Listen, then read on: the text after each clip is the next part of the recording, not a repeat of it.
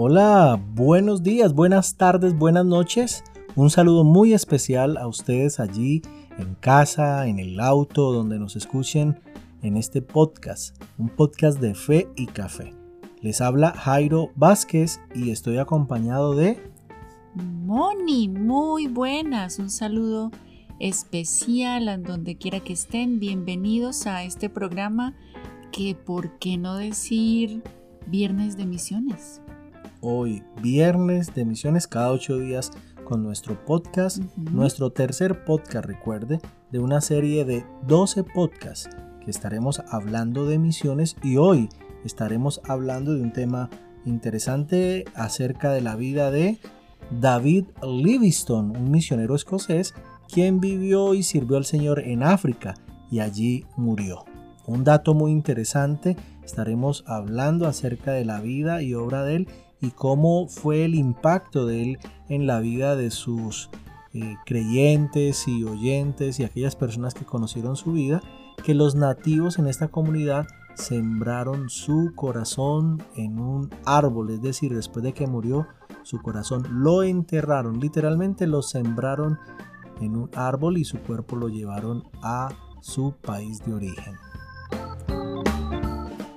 También tendremos un recomendado. Es el recomendado de hoy es una película.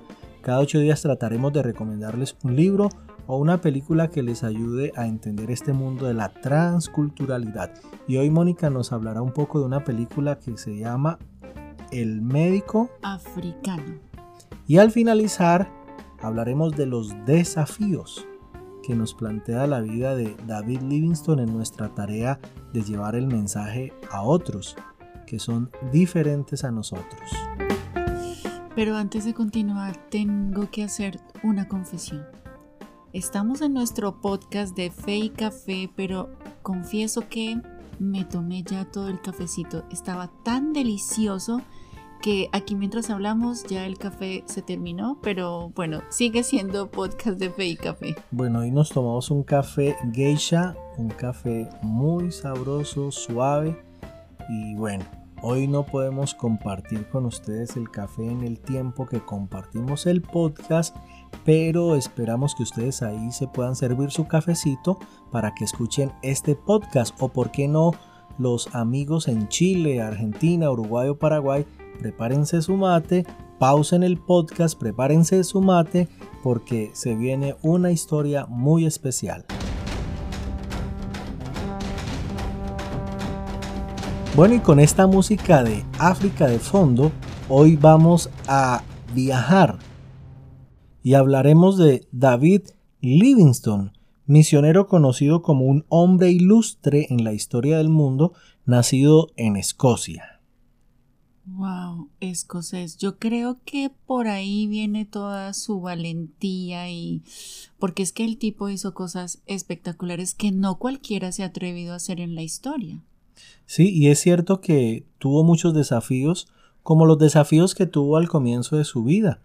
No nació en una familia adinerada o de una clase social alta en Escocia y tuvo que trabajar en cultivos de algodón ya cuando era un niño. Eh, estaba trabajando allí, pero cuenta su biografía que él siempre llevaba un libro y siempre estaba leyendo y fue un autodidacta, se preparó. Total, total, porque Además de que no era de familia adinerada, era una familia numerosa. Entonces imagínese usted una pareja manteniendo a siete peladitos. Claro, entonces él tuvo que ser un guerrero desde chiquito y eh, aprender solito y esforzarse para poder estudiar y llegar a ser lo que quiso ser.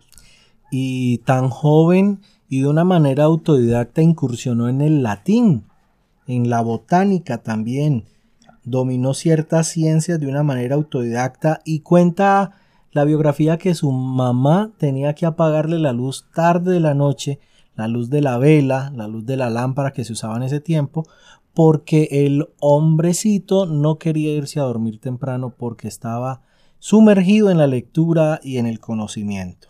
Pero ¿sabes por qué estaba aprendiendo latín? Porque quería estudiar medicina y en la universidad de aquel entonces el idioma en que se enseñaba medicina era el latín. Entonces él dijo, quiero estudiar medicina, pero ajá, no hablo latín. Entonces por eso se dedicó, hizo todo su gran esfuerzo para aprender latín solito para poder estudiar medicina más adelante. Bueno, y siendo muy joven fue su experiencia de regeneración en la vida cristiana. A los 20 años aceptó a Cristo como su Salvador personal. Su conversión en él creó unos nuevos sentimientos y disposiciones que le hicieron a él pensar en la gracia de Dios y vio la salvación como un don gratuito de Dios que produjo en él el sentimiento de querer contar a otros lo que había pasado con él, pues al valorar el rescate que Cristo había hecho con su sangre por cada uno de nosotros y en especial el verse reflejado en la obra redentora, en cómo el Señor lo había salvado, esto lo llenó de gratitud y esa gratitud ejercería en él una tarea y, una, eh, y un deseo de compartir a otros para siempre. Podemos decir que era médico del alma y médico de cuerpos, porque dice también la historia que el man se dedicaba a la medicina, pero también era teólogo y quería ganar a otros, entonces usó su profesión para poder servir al Señor. Eso es muy hermoso conocerlo. Pues así, esta fue eh, a grandes rasgos parte de la niñez y de la vida de joven del hombre que quizás mm, fue el más influyente en abrir las puertas al continente llamado continente negro y quien por amor a las almas entregó toda su vida para que el Evangelio llegara a regiones inhóspitas en ese tiempo, a pie, a, lomo de caballo, por horas viajando para llevar el Evangelio a lugares que antes no se había llevado. Pero aquí hay algo interesante también y que me recuerda al apóstol Pablo, porque inicialmente su deseo no era ir a África, él quería ir a China. Ese era su deseo y para eso se estaba preparando, pero la guerra del opio no dejó que pudiera llegar a China. Entonces eh, se dirigió a África. Me recuerda al apóstol Pablo, ¿verdad? Cuando quería ir a un lugar, pero dice la Biblia que el Espíritu Santo se lo impidió. He ahí la importancia de que cualquier cosa que tú quieras hacer en la vida necesitas tener ese oído habilitado para dejarte guiar por el Señor. Y es interesante que él renuncia a todo porque Europa estaba en el apogeo del comienzo del periodo de las luces, del enciclopedismo y de la revolución industrial. Así que esto hacía que eh, para los jóvenes fuera cada vez más atractivo el mundo en que estaban viviendo. Sin embargo, él renuncia al hecho de quedarse en Escocia, quiere ir a China, no lo logra. Por allá en el año de 1838 es aceptado en la Sociedad Misionera de Londres, pero como nos decía Moni, no puede llegar así allá. Así que entonces él va a África y allí conoce a Mofa, un misionero de los primeros en llegar a África.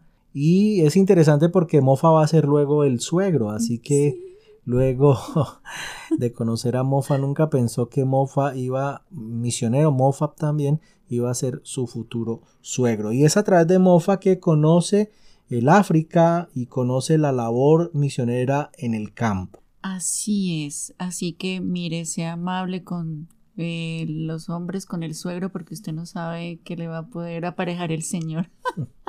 sí, no pensó que Mofa podría llegar a ser su suegro. Y así es que comienza una tarea de llevar el Evangelio por África, pero los procesos tradicionales o las maneras tradicionales de los misioneros a Livingston como que no le convencían mucho. Él pensaba que la forma de hacer misiones era muy lenta y por eso él ve el desafío, observa la necesidad de establecer mapas que ayudaran a los futuros misioneros a caminar por esas tierras inhóspitas, salvajes y que pudieran tener rutas claras porque no existían. Así que eh, aquí es donde Livingston empieza como misionero también a tener una importancia para el mundo africano y es que empieza a establecer rutas a través de la geografía que van a servir no solo para el Evangelio, sino para el comercio entre comunidades eh, afro. Y en medio de sus expediciones, él hizo hallazgos que trajeron tanto bienestar y bendición al continente africano, como por ejemplo cuando descubrió las cataratas que él mismo bautizó Victoria. Victoria, en honor a la reina Victoria de Inglaterra. Así es, porque uno de los grandes problemas de aquel entonces era la sequía. Así que él dedicó su ministerio interesante a ayudar a la gente buscando fuentes de agua. Ahora, en este sentido de querer ayudar a la gente, Livingston se fue convenciendo que conocer a los nativos era clave y valorar a los nativos era clave fundamental poder llevar el Evangelio.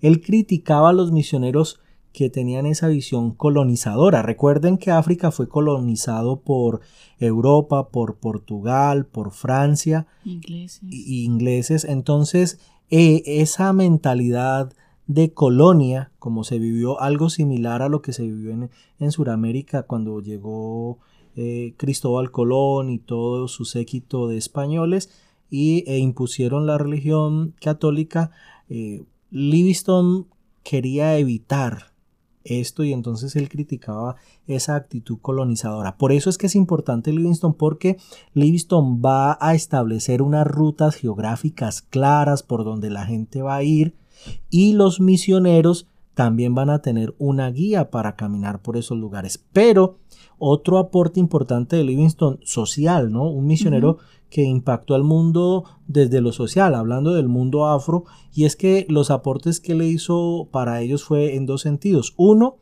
en la forma de hacer comercio. Les enseñó a ellos cómo hacer comercio con el hombre blanco, porque generalmente el hombre blanco Tumbaba. Tumbaba, como decimos en Colombia. Tumbare, para los que nos oyen fuera de Colombia, tumbar es eh, robar, hacerle trampa o darle en la cabeza, es otro término muy colombiano, pero si ustedes nos están oyendo es hacerle trampa, engañarle. Y entonces el hombre blanco engañaba al afro y robaba sus pertenencias, sus bienes, o le hacía cambios que a la hora de la verdad era para el beneficio del blanco y, el afro perdía. Entonces, Livingston les enseñó a comerciar. Por eso es que Livingston tiene que enfrentarse a un grupo de blancos colonizadores que se llamaban los africaners. Los africaners era una colonia blanca que incluso quemaron una de las casas en las que vivió Livingston. Porque Livingston no estaba de acuerdo con esa colonización e imposición de las ideas, lo que hablábamos la semana pasada, ¿no? No es imponer, no es colonizar, sino llevar el Evangelio con respuestas. Y Livingston lo que hace es enseñarle a ellos a comerciar. Pero hay otra cosa interesantísima del tema que es uh, cómo Livingston se opuso fehacientemente a el tráfico de esclavos. Sí, la esclavitud era otro horror que vivían eh, nuestros amigos en África. Cómo se robaban a la gente para venderlos como esclavos. Ese misionero impactó entonces a la África en que le estableció rutas de comercio y estableció mapas claros que comenzaron a ser los primeros mapas, los primeros mapas que se usaron para el desplazamiento de todos en, en África y esto ayudó a activar el comercio. Descubrió fuentes de agua. Descubrió fuentes de agua, abogó por los afros para que no fueran llevados como esclavos, ¿sí? Y tuvo una actitud muy interesante. Así que David Livingston nos plantea desafíos muy especiales y uno es cómo poder llevar el Evangelio con respuestas a las necesidades de una comunidad. Livingston lo hizo. Es tan impactante que al comienzo les decíamos que el corazón de Livingston fue sembrado en África. Así es. Y una vez más podemos ver también lo que hablábamos hace ocho días. Amor. Eso es lo que marcó la diferencia entre él y otros misioneros que muy posiblemente eh, estaban por ahí. Él amó a esa gente, él amó ese lugar. Por eso me parece como tan interesante o simbólico que su corazón haya quedado en África. O sea, él dio toda su vida, todos sus esfuerzos, su vida, la vida de su esposa que perdió en el campo por amor y su corazón quedó enterrado en África. Así que él logró llegar a esa cultura y encarnarla, no solamente para llevarles el Evangelio, sino para entender sus formas de relacionarse y con base en ese conocimiento él logró dar respuesta a necesidades que ellos tenían en ese tiempo. Cuenta la historia, no sé si es demasiado rápido, pero que murió de rodillas. Me estaba preguntando qué estaría hablando con Dios, cuáles serían sus últimas palabras aquí en la tierra antes de que se encontrara con el Señor allá en el cielo. Lo cierto es que su cuerpo fue encontrado de rodillas. Los lugareños dijeron estaba orando, como era su costumbre, pero pasaron horas y se dieron cuenta que su cuerpo no se movía. Y así entonces su corazón fue sacado, sembrado bajo un árbol y su cuerpo embalsamado y llevado a su tierra natal. Este es David Livingstone. Hay muchos más detalles que se pueden encontrar en internet acerca de él o en libros de misioneros. Pero destacamos de David Livingstone cómo entendió la cultura a la que fue y respondió con cosas concretas, con respuestas que podían ayudar. Simón y Sentí así como que lo tenía en la punta de la lengua y si no lo digo me ahogo. Eh, amar a la gente del lugar donde Dios te lleve es yo creo que una de las aplicaciones. No, primero diría ser sensible a la dirección del Señor para ti. Dos, a donde el Señor te lleve, ama. Y tres, Trata de dar siempre todo lo mejor de ti, servir con todo tu ser a esas personas a donde el Señor te ha llevado o te va a llevar. Esa fue una breve descripción de la vida de David Livingstone, hombre blanco que entregó su corazón al África. Bueno, y ahora nuestro recomendado de la semana. Bueno, esta es una gran responsabilidad porque espero no hacer spoiler, pero la película que les estamos recomendando se llama El médico africano. Tampoco le estoy haciendo propaganda, pero la encuentran en Netflix. Y es una película basada en hechos reales, súper entretenida. O sea, aparte que usted va a aprender de la historia de, de la vida de este doctor, y de su familia se va a entretener porque pasan cositas bien cómicas. cómicas. Eh, no, no, vamos a hacer spoiler, esperamos no, hacerlo, pero les cuento que la película a mí me enganchó por el contraste y el desafío de un médico africano que tiene que venir a un país europeo y a un pueblito de gente blanca, campesina, con unas eh, con unos rasgos culturales muy europeos, pero europeos del campo, de la provincia, y viene un africano con su familia que tiene una ah, sangre alegre, contenta, a un pueblito muy frío del norte de Europa y en torno a eso se da una cantidad de cosas cómicas, pero que son, son parte de una historia real, ¿no? Sí, entonces yo solo voy a decir esto para dejarlos antojados.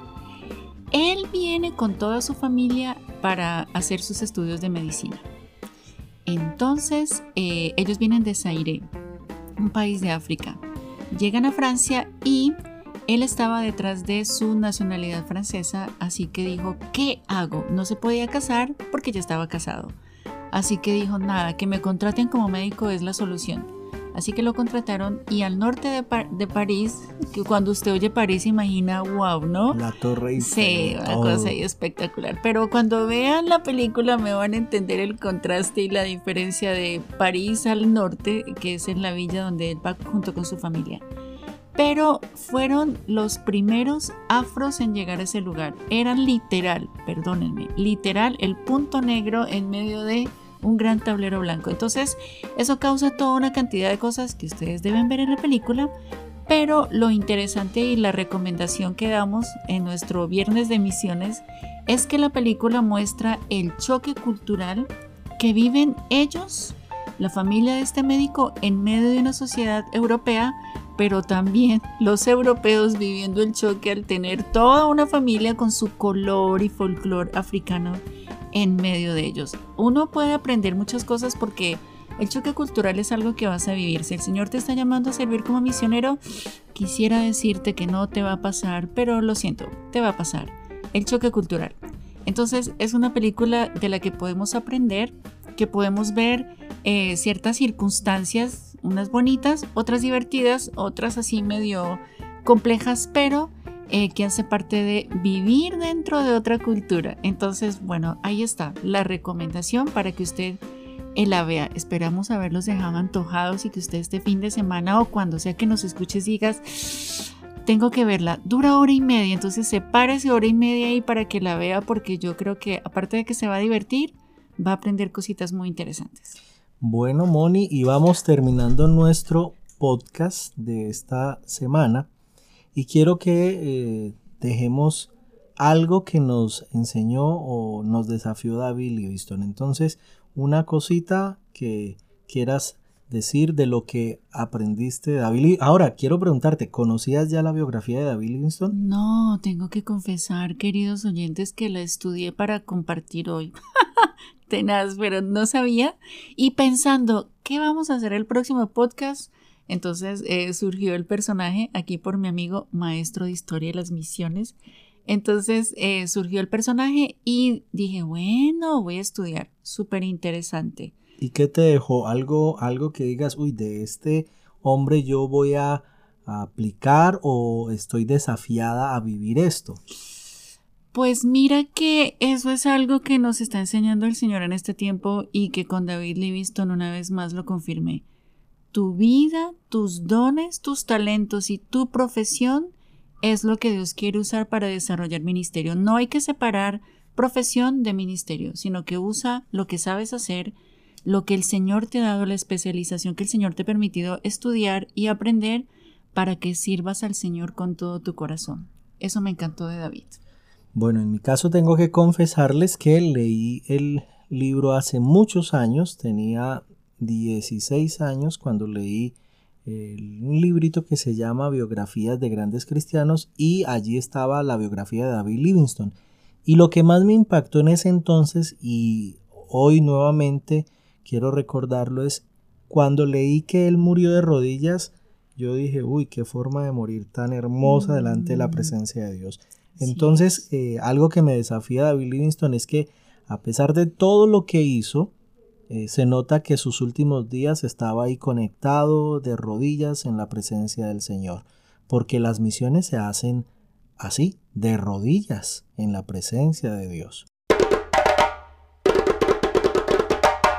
Bueno, oyentes de Fe y Café, hemos llegado al final de este podcast y queremos dejarlo con dejarlos con esta musiquita de fondo de África, para que oremos por África y no se olviden que Dios es poderoso para orar en nuestras vidas.